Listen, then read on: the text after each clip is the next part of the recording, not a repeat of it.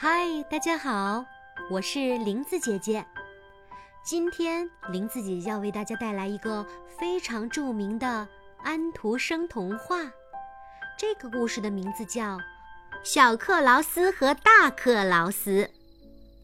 有一个村子里住着两个名字一样的人，他们都叫克劳斯。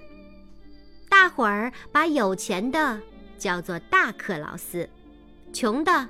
叫做小克劳斯。一个星期中，小克劳斯要为大克劳斯耕六天的地，还得把自己仅有的一匹马借给他用。而只有一天，小克劳斯才能用五匹马给自己干活。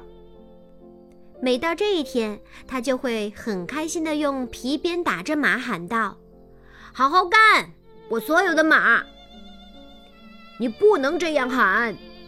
大克劳斯生气地说：“因为只有一匹马是你的。”可是小克劳斯总是会忘记，于是大克劳斯就把他的马给打死了。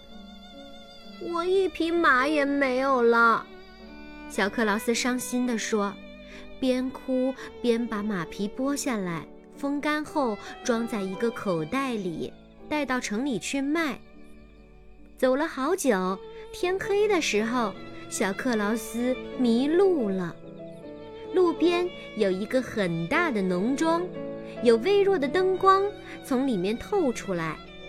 在它旁边有一个小棚，小克劳斯打算在这儿睡上一晚。在棚顶，透过一扇没关好的小窗户，他们可以看到屋里的情况。农夫的妻子和一位牧师在吃美味的鱼。这时，农夫骑马回家了。他有一个非常奇怪的毛病，一看到牧师就会变得非常暴躁。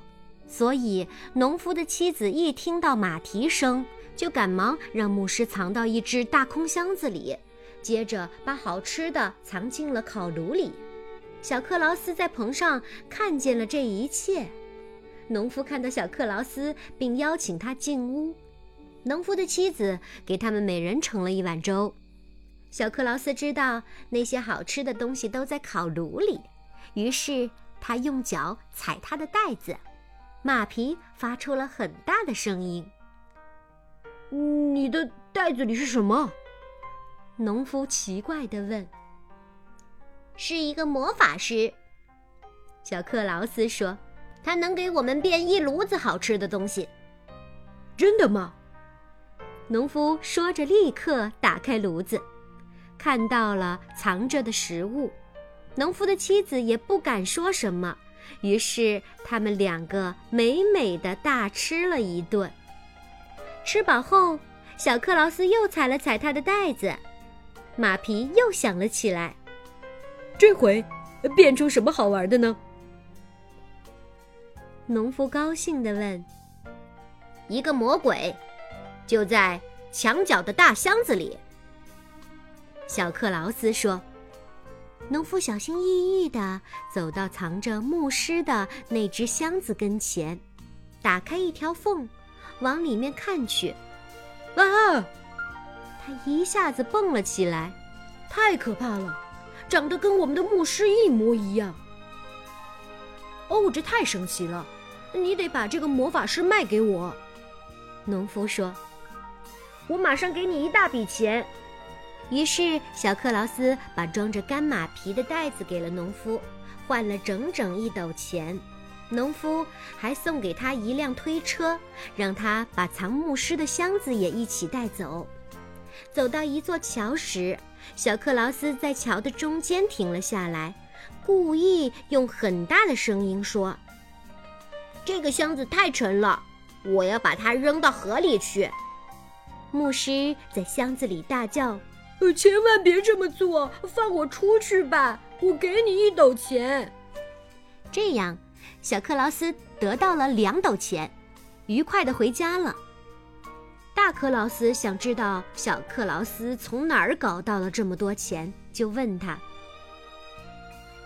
是卖马皮得的，小克劳斯得意地说。于是大克劳斯跑回家，把自己的四匹马都打死了，剥下马皮拿到了城里去卖。马皮，马皮，两斗钱一张。他满大街的喊，鞋匠和皮匠都认为他肯定是个疯子，要把他打一顿。大克劳斯只好飞快地逃回家。他决定要报复小克劳斯，就拿了一个大口袋，把小克劳斯塞进去，喊着：“敢骗我，我要把你淹死！”到河边要走很长的一段路，路过教堂时。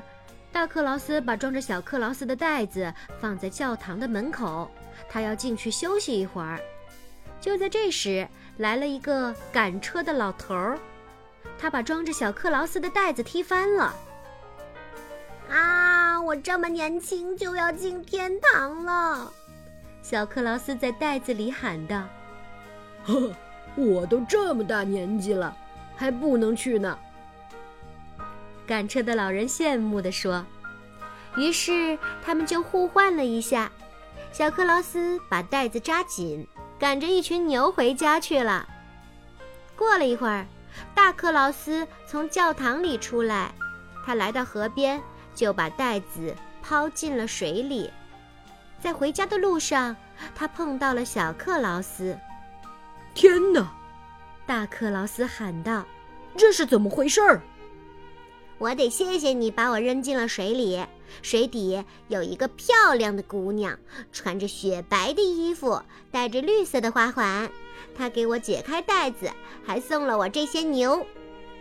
小克劳斯说：“啊，你可真幸运。”大克劳斯说：“如果我也能沉到河底，是不是也可以得到牛？”